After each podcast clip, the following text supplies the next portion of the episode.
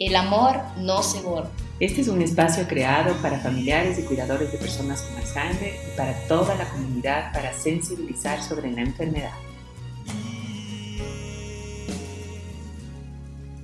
Estimados oyentes, muy buenos días. Como todos los miércoles de cada 15 días, les saluda Verónica Faini presentando nuestro programa El amor no se borra. Como ya lo saben, amigos, este esfuerzo de comunicación ha sido concebido por Fundación TASE, Trascender con Amor, Servicio y Excelencia, debido a su constante preocupación por sensibilizar y crear una conciencia entre el público ecuatoriano y todo el mundo, que ahora tenemos esa suerte, acerca de la enfermedad de Alzheimer, que es un tipo de demencia. Como siempre, compartirá conmigo Cristina Calderón Muñoz esta sala, este espacio, y en un momento le voy a dar la más cordial bienvenida. Esta vez estamos retransmitiendo desde Montevideo, Uruguay, en el contexto de la Convención de Asociación Iberoamericana de Alzheimer. Y tenemos una sorpresa. Entonces, Cris, primero salúdanos, después contamos la sorpresa que tenemos. Bueno, muchísimas gracias, Ver. Estamos encantadas de estar aquí, de seguir aquí en Montevideo. Así que vamos a nuestra cuarta, cuarta transmisión de podcast, ¿no? Cuarta ya. sí, total. Y estamos nada más y nada menos que eh, comiendo una rica carnecita porque aparte de buen anfitrión, aparte de excelente médico, aparte de un montón de cosas, eh, digamos, eh, salió por ahí que que es un excelente chef y cocina súper bien. Hemos comido carne todos los días y estamos aquí en Uruguay con el doctor Roberto Ventura. Muchas gracias, doctor. Eh, Cris, cuéntanos quién es primero para darle la palabra.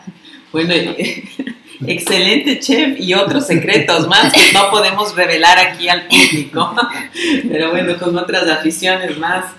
Bueno, el doctor Roberto Ventura tiene un increíble currículum, es un médico eh, internacional, para nosotros es un honor que esté aquí.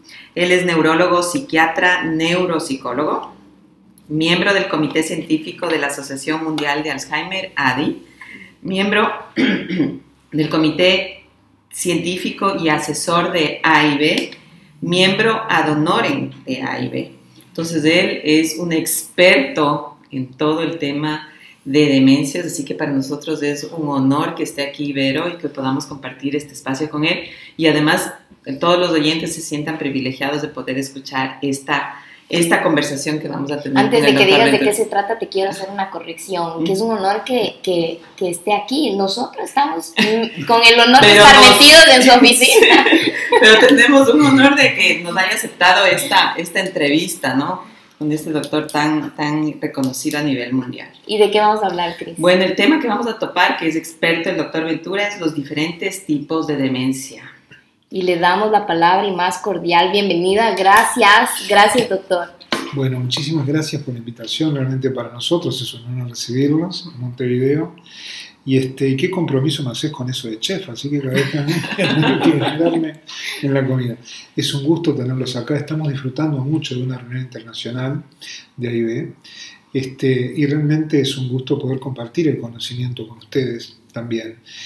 Eh, Viste que nos reúne esto de de encontrarnos post pandemia, presencial, es tan, tan importante poder sentirnos, mirarnos, hablar, tomar un café juntos y compartir los conocimientos e inquietudes siempre. Bueno, así bienvenidos a Uruguay, es un gusto estar con ustedes para mí también.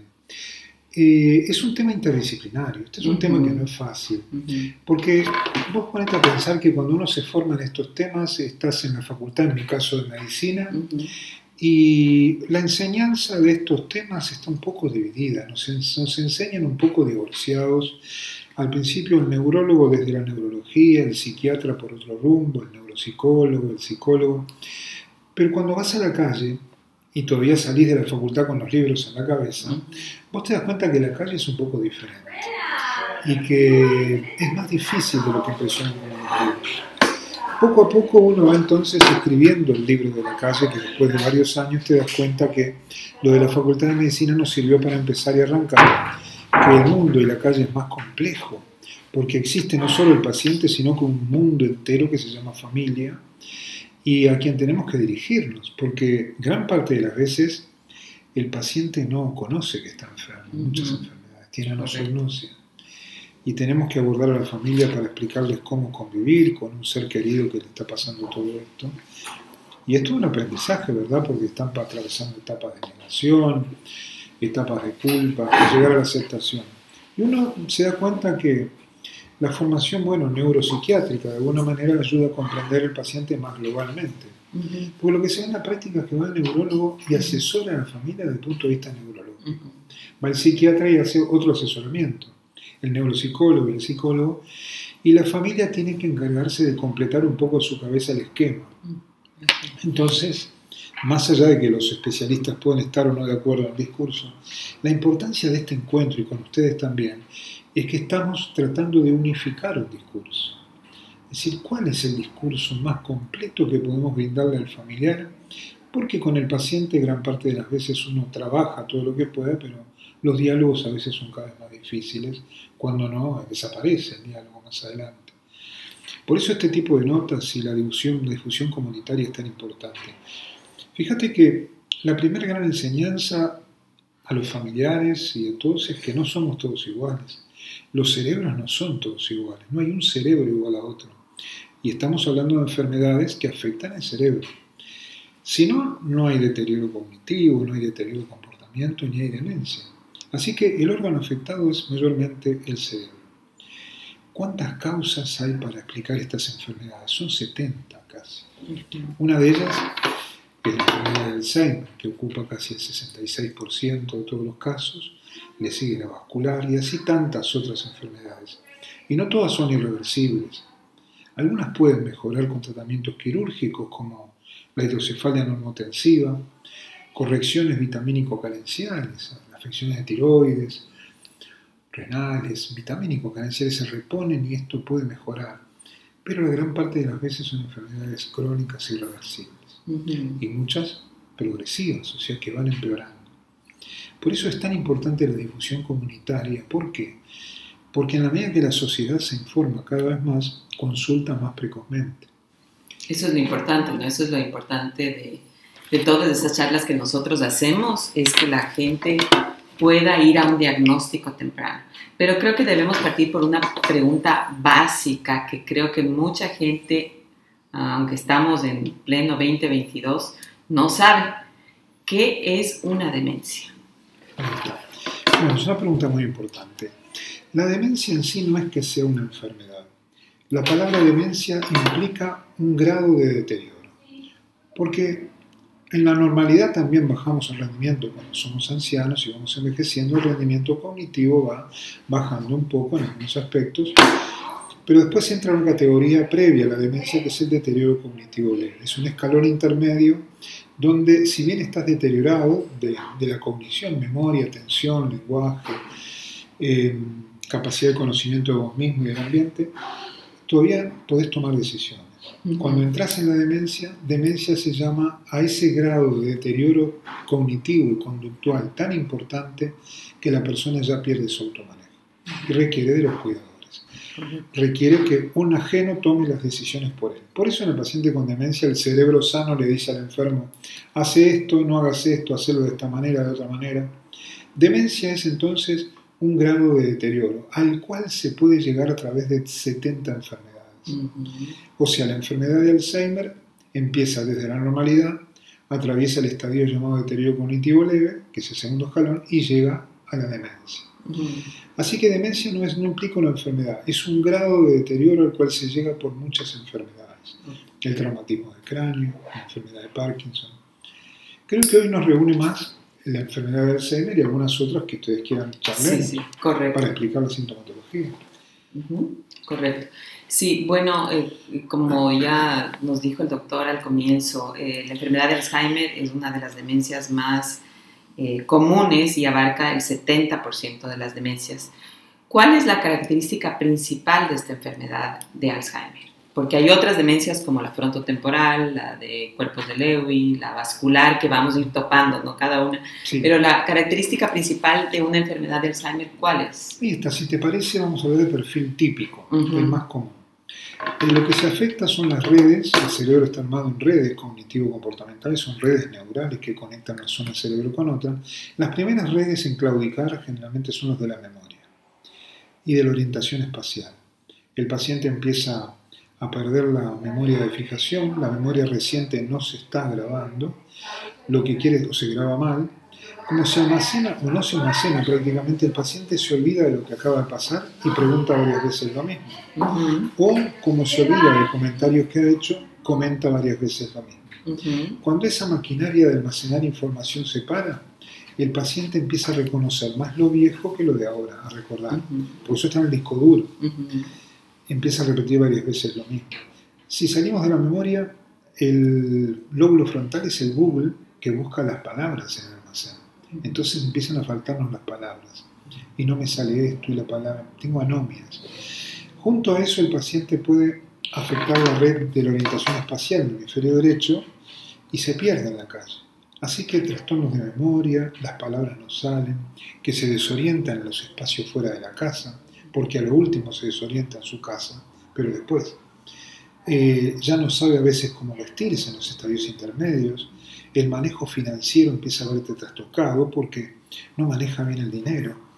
Y sabes que lo primero que se pierde es la desconfianza en el otro al inicio de los cognitivos, porque la red de neuronas en espejo se afecta temprano es una, como una defensa que nos puso la naturaleza para poder desconfiar también del otro.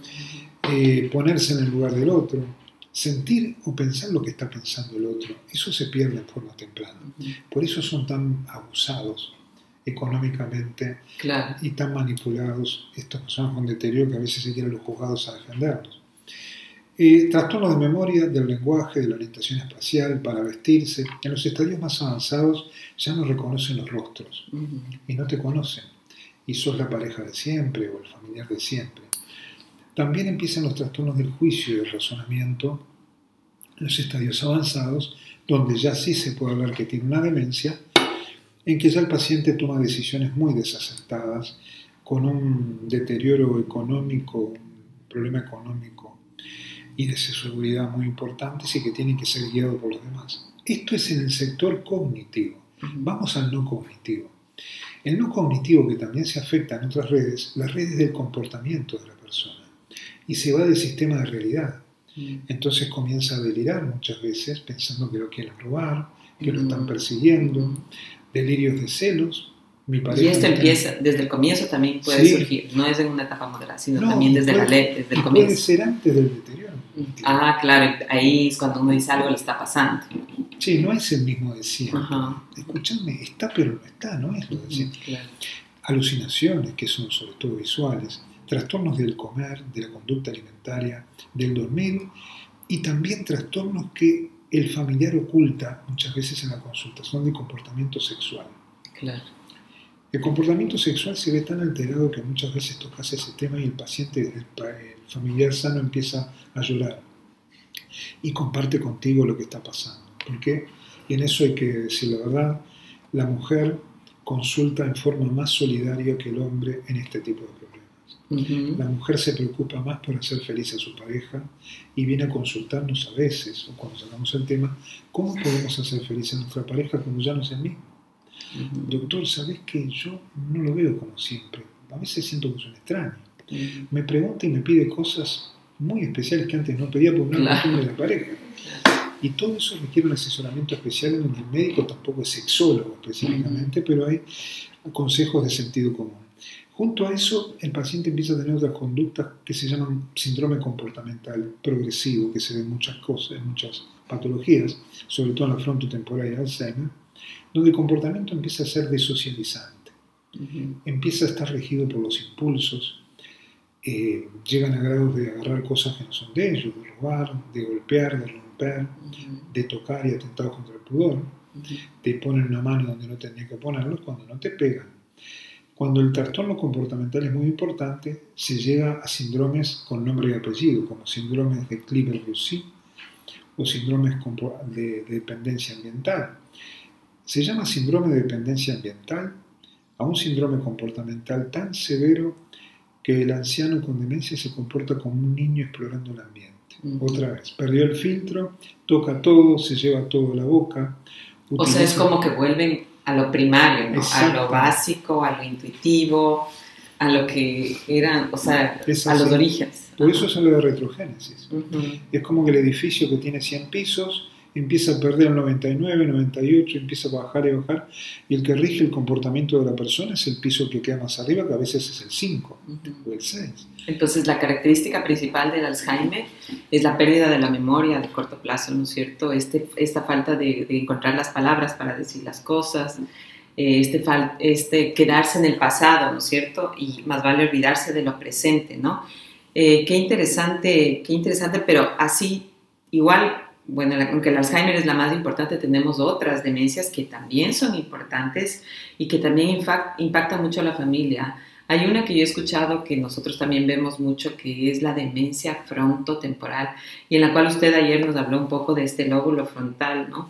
Que mm, afecta esta demencia principalmente, ¿correcto? Sí, sí. Ujú. Sí, además, viste que hablamos que el lóbulo frontal es el lóbulo que nos hace socializ- socializar. Correcto. Es el lóbulo que algunos dicen metropolitano, el cerebro social. Cuando se afecta de entrada este lóbulo, este, o a veces también en la parte temporal, eh, con el nombre de demencia frontotemporal, que tiene básicamente tres variantes, pero algunas otras también, eh, el comportamiento se ve primariamente alterado aún sin trastornos de memoria. A veces el paciente no tiene desorientación espacial, no trastornos de memoria, eh, articula bien los movimientos, se sabe vestir, pero tiene un comportamiento desocializado. Juega con la materia fecal, roba, golpea, rompe, se lleva toda la boca, porque empezó la enfermedad por otro lado que no es la típica de la enfermedad de. Ok. La enfermedad de Alzheimer suele empezar por el lóbulo temporal. Generalmente todo el cerebro se ve afectado a entrada, pero la sintomatología que más resalta es la del lóbulo temporal, afectando el circuito de la memoria, el circuito de papés, hipocampo milotálamo cortical. Pero el lóbulo frontal alterado desocializa de entrada a la persona. Y los trastornos de memoria vienen más tarde después. Vos imaginate Entonces, cuando le vemos haciendo algo súper raro a nuestro familiar, ¿no es cierto? Algo que nunca pensamos que podía hacer, como esto que me dices, me sorprende esto de coger las heces fecales, o sea, cosas increíbles que no, no piensas que una persona puede hacer. Podríamos estar hablando de una demencia Sí, frontotemporal. frontotemporal o un Alzheimer ya muy avanzado donde el lóbulo frontal está muy afectado. ¿Qué, ¿Cómo sufre una familia con todo esto? Porque no entiende el comportamiento. Ujú. También hay otras causas, Además que muchas familias van tarde al diagnóstico. porque no están bien informadas. Ujú, Correcto. Y viste que nosotros siempre decimos en las conferencias que damos, hay que tratar de informar sin asustar. Ujú. Pero el primerísimo síntoma, a veces 10 años antes, es la pérdida del olfato muchas veces. que se ve en la enfermedad de Alzheimer hasta 10 y 15 años antes, en la frontotemporal y en el Parkinson también. Suele ser un síntoma hasta de 10 años antes del comienzo de la enfermedad motora en el Parkinson, que es mucho más amplia que un trastorno motor. Pero tenemos siempre que explicar esto y aclarar que los resfríos también nos sacan el olfato y no es que estemos empezando la enfermedad Ujú. y que hay golpes en la cabeza o estados gripales muy fuertes que también nos alteran el olfato. Y cuando no el COVID, que el COVID no es una enfermedad generalmente demenciante, pero hace perder el olfato durante mucho tiempo y todavía estamos aprendiendo de este, de este virus a ver cómo se reponen los síntomas. Y yo he visto deterioros cognitivos muy importantes por el COVID. Así es, así están diciendo. Así Sí, es correcto. Dementizada, gente Ujú. que ya estaba con deterioro, ¿no? pero no tan menos así. Y hay otras causas.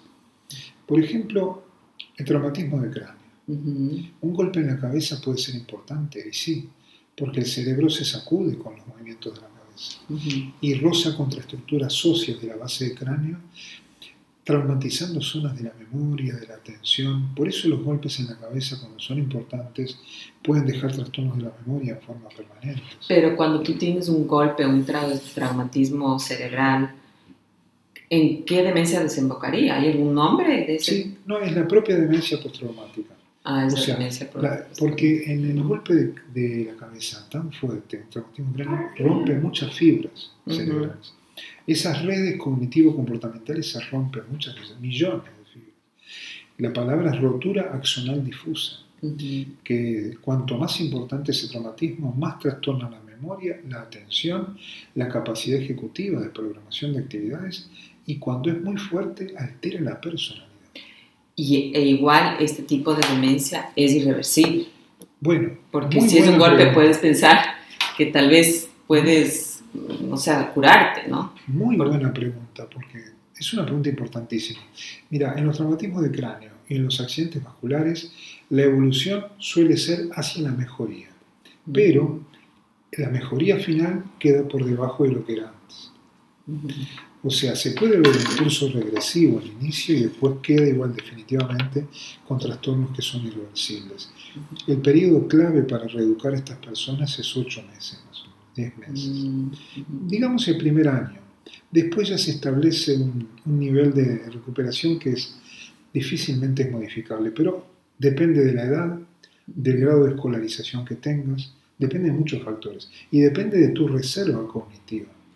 Quiere decir, de alguna manera, lo que has logrado en el desarrollo de tu intelecto para poder defenderte de esos deterioros, lo cultural, lo que ya viene genéticamente que tiene que ver con cantidad de neuronas, el desarrollo previo de tus redes, ¿verdad? La capacidad, la escolarización, cómo te ayuda a recuperar funciones. De todas maneras, son etiologías o causas diferentes.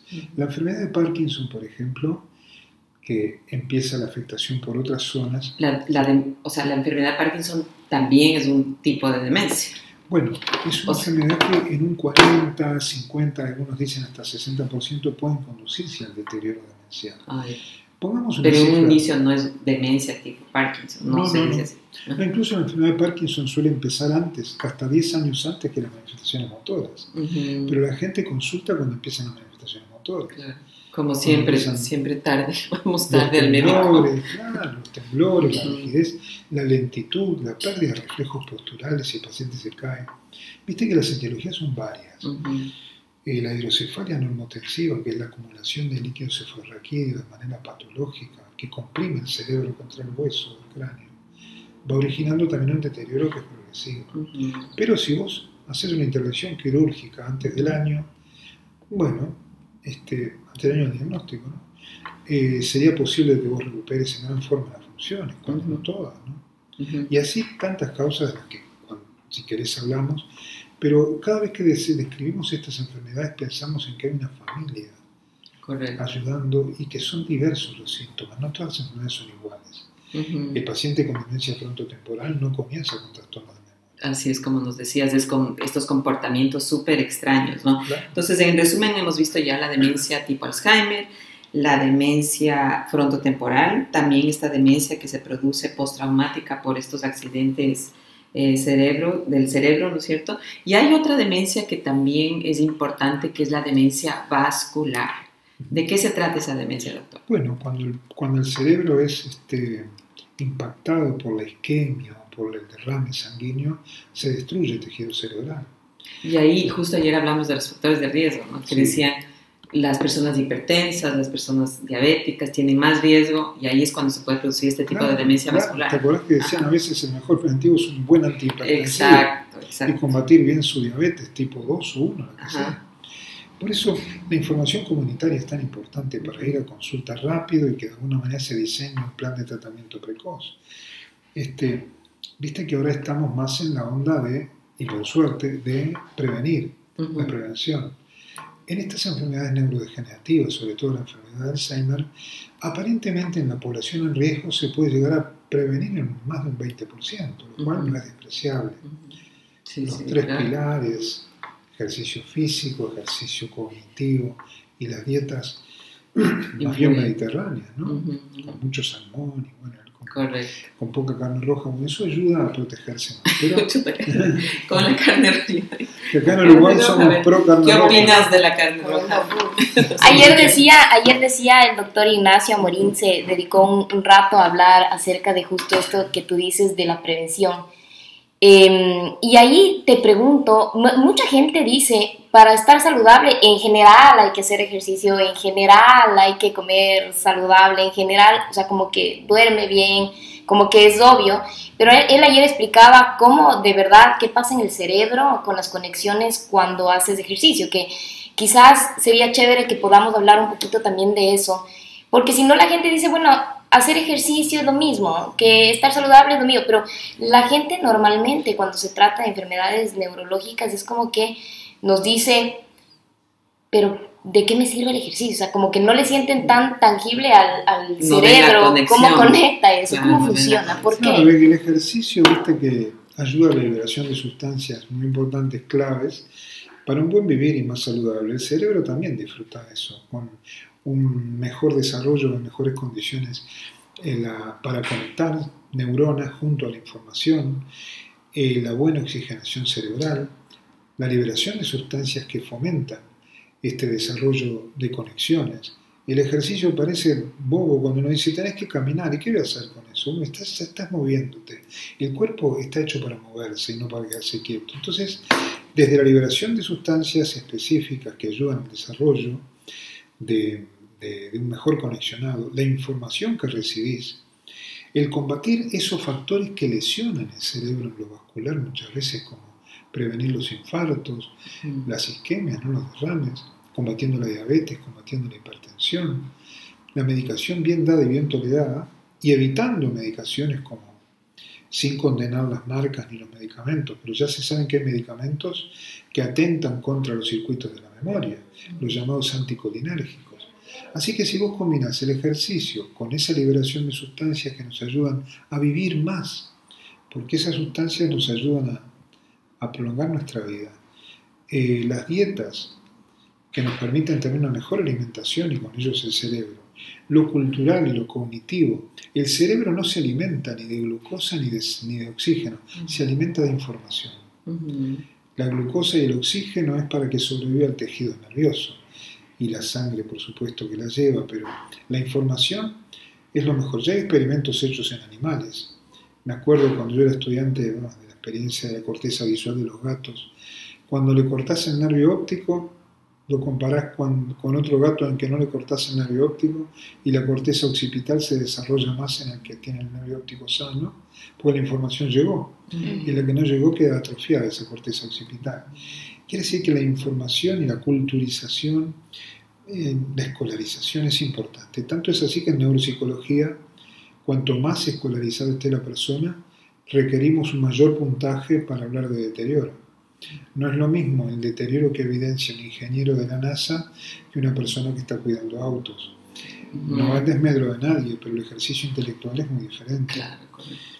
Ahora, entonces, todo esto que hablamos del ejercicio, de las dietas saludables, de evitar medicaciones que no tendríamos que, que usar en forma prolongada, viste que no te las quiero nombrar, pero más o menos las que tienen efecto anticolinérgico, es importante, algunos antiparkinsonianos hay que tener cuidado, algunas benzodiazepinas que afectan más que otras, antidepresivos también, este, es importante para una vida saludable y un cerebro saludable, sobre todo prevenir entonces eh, todas aquellas condiciones que deterioren más de lo que uno espera para la edad. Sabes que el envejecimiento normal eh, también se acompaña de una pérdida neuronal importante. Mm. El lóbulo frontal, habíamos dicho ayer, que pierde 17 veces más neuronas que los otros lóbulos con el envejecimiento. A los 80 años se perdió el conexionado del 17% de la población neuronal contra un 1% de los otros lóbulos. Quiere decir que poco a poco el lóbulo frontal va sufriendo. Por eso aparecen las anomias, los trastornos para decir la palabra, la educación, el no me hablen todos juntos, hablame de a poco, Claro, no. no me traigas a tus hijos que me confunden. Sí. Claro, me estresa. La atención dividida, eso Ujú. es producto del lóbulo frontal y cuando vamos envejeciendo eso se enlentece. Ahora en la patología eso se exagera más. Ujú. ¿Y qué hay, qué hay de esta otra demencia que es la que no es tampoco que no es muy común entiendo que es la de cuerpos de Lewy? Sí, ¿Esa cuál es la característica de la de cuerpo? bien. Es una característica bastante definida, pero todavía sigue un poco confuso cómo la clasificamos, porque tiene elementos de una enfermedad de Parkinson y tiene elementos de una enfermedad de Alzheimer, pero no es ni una ni la otra. De alguna manera, la clínica más característica es un paciente que tiene lo que se llama Parkinsonismo, que si termina en ismo no es la enfermedad de Parkinson, eh, es causado por otras cosas, degenerativos, vasculares, traumáticos, infecciosos. tiene Parkinsonismo, con ello rigidez, torpeza motriz. Es un paciente que se cae muy frecuentemente, las caídas son características, y se acompaña también de delirios y alucinaciones, generalmente visuales, y deterioro cognitivo. pero la característica de esta enfermedad es que todo fluctúa. Caídas en suelo, con elementos parkinsonianos y muchas veces tónicos frontales, alucinaciones, delirios y deterioro cognitivo, pero fluctúa el mismo día, quiere decir que una hora está bien, a las dos o tres horas está mal, y en el mismo día se ve fluctuando. ¿Por qué es tan importante distinguir esta variante? Porque es una enfermedad que típicamente tiene muy buena tolerancia a los neurolépticos típicos, como el de Puede haber este, síndromes neurolépticos malignos con mucha frecuencia en este tipo de enfermedad y no tanto en Alzheimer en el Parkinson, cuando uno usa eh, los neurolépticos que no debe usar no porque sean mala medicación, sino que en esta enfermedad hay que tener cuidado. Pero la demencia por cuerpo de Lewy, que tiene las características histopatológicas que se ven en los cuerpos de Lewy en el microscopio, como los tiene la enfermedad de Parkinson, ¿verdad? Pero tiene las otras alteraciones como la enfermedad de Alzheimer también. Este, lo importante es que es progresiva, muchas veces es una, una evolución más, más agresiva que la enfermedad de Alzheimer, como fomenta caídas pueden haber fracturas, requiere un mayor cuidado de manejo de la medicación, pero se diagnostica bastante bien con otros métodos, como es la imagenología funcional y con ellos, por ejemplo, el PET. El PET cerebral ayuda a, afinar mucho estos diagnósticos. Y acordate que en los diagnósticos hablamos de tres categorías para todas las enfermedades, posibles, probables y diagnósticos definitivos. En la enfermedad de Alzheimer el diagnóstico definitivo no puede darse, ni en cuerpo de Luis, salvo que vos hagas una biopsia cerebral. Así es, que antes se hacía, y eso es un diagnóstico definitivo. Pero no vas a abrir el cráneo, sacar una muestra del cerebro, una persona está tan enferma, donde deteriora el paciente. Eso ya no se hace más. Quiere decir que en ausencia de biopsia cerebral, el diagnóstico es probable, cada vez más probable cuando afinas con todos los métodos. Eh, Todas estas demencias dan en su mayoría a las personas adultas mayores? Generalmente sí, pero se pueden ver en el Parkinson, en cuerpos de Lewy, también en enfermedad de Alzheimer, que a partir de los 50 años puede verse de formas preseniles. Cuando, cuanto más joven se es en la enfermedad de Alzheimer y en la frontotemporal también, más agresivo es el curso de la enfermedad. Quiere decir, cuando es más presenil, el corte se O sea, presenil es antes de los 65 años. Lo posterior sería una demencia senil. Y es, el curso es más agresivo. Quiere decir que, si bien la enfermedad del seno no suele acortar la vida, vive muchos años. Y a veces se va el cuidador antes que el paciente. este, a veces se va el cuidador antes del paciente. Sí, sí. Escuchen bien al doctor, es importantísimo. Eso será para otro tema, el tema del cuidador. pero... Fíjate que nadie te enseña a cuidarte a vos mismo. Y hay que enseñarles a los cuidadores a cuidarse ellos mismos, porque si ellos están bien, pueden cuidar bien al paciente.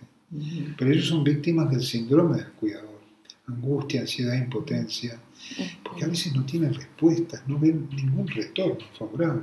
Se les va el dinero, se les va la emoción, no duermen, no comen bien. Y como empiezan en ellos los trastornos de memoria, porque la, la, ansiedad y la angustia bloquean la memoria Ellos piensan que les está pasando lo mismo que el paciente. Claro, claro, claro. Es como que se hacen un espejo.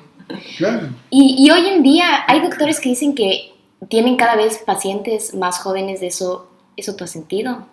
Sí, yo te diría que se hace mejor el diagnóstico que antes. Y ya te aviso de cosa que va a pasar más adelante. El nombre de las enfermedades va a tender a desaparecer. Porque los rótulos como enfermedad de Alzheimer, frontotemporal y esto y el otro obedecen a variantes genéticas características. Pero el abanico de la participación en los diferentes genes es tan amplio que ésta se parece a, pero no es se parece a esta otra y no es. ¿Y qué nombre le ponemos?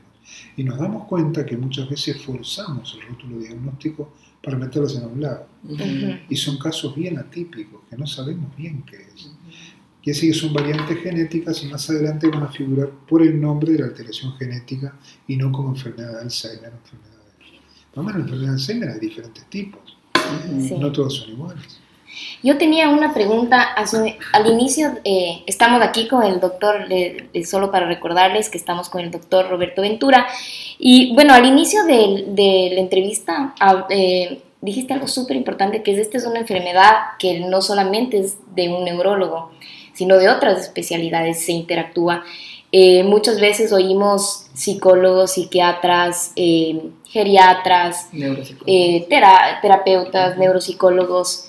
¿Quién nomás interviene en, en, el tema profesional? Digamos, cuando uno tiene un diagnóstico de Alzheimer, debería recurrir a, quién, a qué especialistas. Muy buena pregunta. Y eso no está bien resuelto. ¿Por qué? Porque la facultad nos educa bastante divorciados todavía. No hay una, educación en neurociencias clínicas donde todos partimos de saber la semiología de la neurología general y después nos diversificamos cognitivo, comportamental, clínico general, mm, eh, general, porque estamos educados cada uno en su formación y da eh, información parcial sobre ese todo que es el paciente. Yo te diría que el consejo es formar bien a los profesionales de manera holística, modificar el programa docente para que todos sepan un poco más de todo y que los profesionales puede ser cualquiera, puede ser un psiquiatra, un neurólogo, puede ser un neuropsicólogo, un geriatra, un médico de familia que lo puede seguir. Pero vamos a ser justos. Los neuropsicólogos, Uruguay tiene excelentes neuropsicólogos, que además son neurólogos, la gran mayoría, este, son los que penetran en el núcleo del deterioro cognitivo. Quiere decir, el neuropsicólogo es el que comprende muy bien el derrumbe cognitivo y comportamental. Pero el psiquiatra está muy especializado, mejor que el neurólogo, para hacer toda la semiología del pensamiento, de los delirios, de las alucinaciones y de trastornos conductuales. El geriatra está informado de todo en general también y se dedica a estos combos clínicos de, sintomatología compleja que tienen, ellos hacen muy bien el enganche con, con todo el físico, la medicina general y lo que está pasando en el cerebro. Y los psicólogos, yo fui docente de la Facultad de Psicología, pero no soy psicólogo, también tienen un punto de vista priorizando otros aspectos. Ellos priorizan mucho también lo que es el ambiente y la familia y el, el, sentir del paciente en las primerísimas etapas donde todavía es consciente de lo que le está pasando. De hecho, acá en Uruguay hay psicólogos que están trabajando en estas primerísimas etapas para ayudar al paciente a procesar esto que está pasando y sobre todo a la familia. Así que acuérdate, cualquier profesional puede ser, yo porque justo eh, me manejo en las tres áreas, pero pienso que bien formado no hay problema que lo haga cualquiera de ellos, pero el estudio neuropsicológico hay que pedirlo siempre. Mm. El estudio neuropsicológico hecho por un neuropsicólogo es lo que tiene más valor a nivel clínico, eh, sí, a nivel clínico y de testado formal. Después está la imagenología, los estudios de sangre, de orina y en general que te ayudan también a orientarte en algunas patologías de las cuales puedes tener dudas sí, sería injusto que te diga es patrimonio del psiquiatra, del neurólogo, de nadie y es de todos. Así que lo que tenemos que enfatizar es que el que trabaja en la salud mental, que se especialice y que aprenda más de las áreas contiguas a las que fue formado, que sepa un poco más de neurología, un poco más de psiquiatría, y de alguna manera este, el abordaje va a ser más, más acabado. Por eso lo que se precisan todavía, y está bien, tiene que ser así, son grupos interdisciplinarios. Por eso en la interdisciplina se manejan estos casos mucho mejor porque varios abarcan varios aspectos. Pero el paciente es uno solo. Por ejemplo, la enfermedad de Parkinson tiene trastornos motores que son vistos por el neurólogo. Muchas veces delira y alucina, producto de la medicación fuerte, visto por psiquiatra. Y el derrumbe cognitivo lo ve el neuropsicólogo. ¿Y quién lo ve todo el paciente? Correcto, el foro integral. ¿Me entendés? ¿Quién lo ve todo? Y nadie lo, organiza. Si el, si el, profesional está mejor formado, está mejor formado, lo abarca mejor el diagnóstico. Bueno, este programa, eh, doctor, este programa es orientado a nuestros oyentes. Y tenemos una pregunta que nos había hecho eh, hace 15 días, sacamos un podcast y nos escribieron por interno.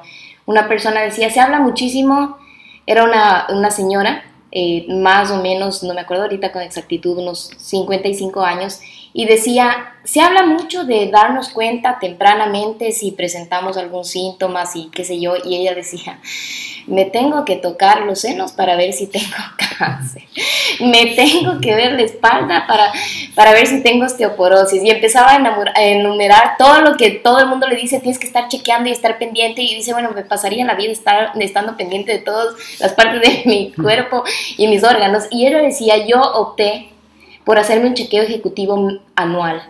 ¿sí? Esta persona había sido identificada con un cáncer de colon y se curó.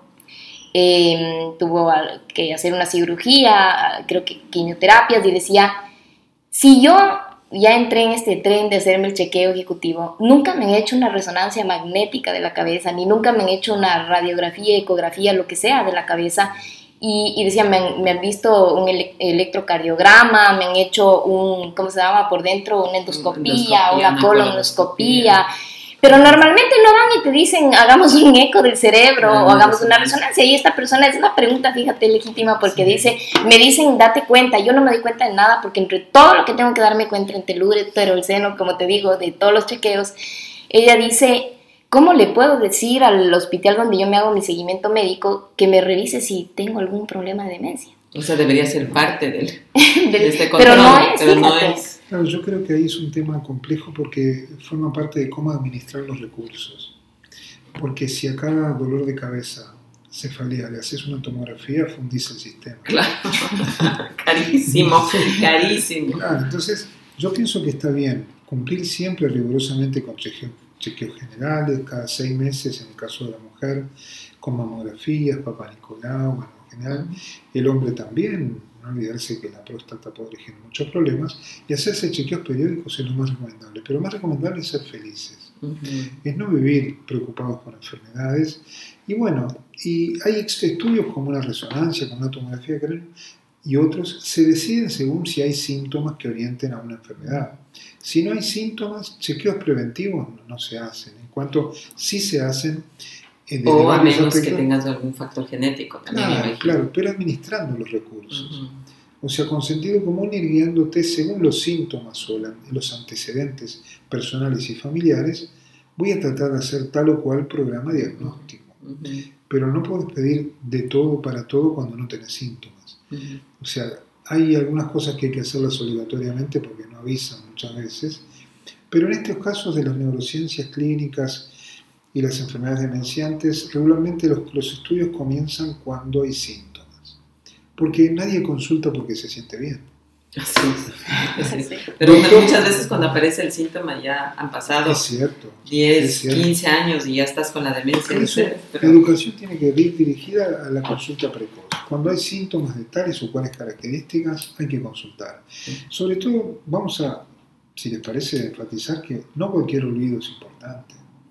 Hay olvidos que son por problemas emocionales, hay olvidos psicógenos, también por problemas psiquiátricos. Y cuando el olvido es progresivo, pregunta varias veces lo mismo, comenta lo mismo varias veces. Y eso se acompaña mucho de olvidos a futuro. Quiere decir, te iba a decir algo y no sé qué, iba a hacer algo y no sé. Olvido de cosas que no pasaron. Tenía que haber hecho tal cosa y me olvidé. Por ejemplo, cuando esté ese combo, sí hay que consultar. Porque algo está pasando en el aparato de fijación de la memoria que lo está haciendo repetir varias veces. Y ni que hablar cuando eso progresa y aumenta. Correcto. Ahí sí. Y también si estás en una edad de riesgo. también tienes que, que un montón de factores. Correcto. Y yo tengo una pregunta para Cristina. ¿No te parece que después de todo este buen trato, carne y demás, deberíamos, además que ya vimos, ¿no? Dice, hay que vivir, disfrutar la vida. Ahora entiendo porque al inicio decíamos un gran chef, pero también tiene, es un gran viajero por el mundo, no sabe, le gusta viajar, realmente disfruta de la vida. ¿No te parece que en el siguiente viaje le podemos, qué, qué crees tú? ¿Debería visitar Ecuador? ¿Debería comer un ceviche? la Cris también cocina muy bien. Sí, yo también cocino bien, pero no soy coleccionista, porque ayer sí nos impresionó esa, sí, esa sí, es un verdadero museo. Es un museo, la casa de, del doctor Roberto Yo en cada viaje atrapo el viaje y tengo los recuerdos sobre las artesanías que traigo. Sí, Entonces cada vez que estoy solo en casa, a veces miro las artesanías, me acuerdo del viaje hasta de los regateos que hice por esa Excelente, excelente trabajo cognitivo. Mira. Sí, ya es un verdadero museo. Bueno, muchas gracias y, y, Ecuador ya estuve, quedé encantado. Y con la labor de ustedes en el Congreso de Venecia fue sí, fantástico. Sí, sí, fantástico. sí, le tuvimos, tuvimos el privilegio de estar con el doctor Ventura en Ecuador en el 2019. Pero fue fantástica la organización, nos impresionó a todos. Eso fue comentarios Yo les agradezco mucho esta invitación, estoy a las órdenes siempre. Muchas gracias. No sé si Cristina me invitará a la casa a comer. Debería, porque dice que hace buen ceviche.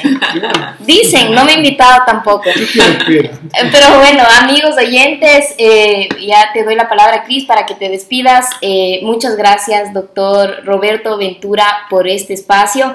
Eh, en este programa, lo mejor es la grata compañía de quienes nos acompañan en esta sesión, pero sobre todo de quienes nos escuchan todo el tiempo. Lo maravilloso de tener un canal de podcast hoy día y, la tecnología, como digo yo, a veces nos quejamos, yo que tengo hijos chiquitos, pero la verdad es que hay que reconocer eh, que esto nos ha permitido que si alguien se perdió pueda compartir y escuchar en cualquier lado.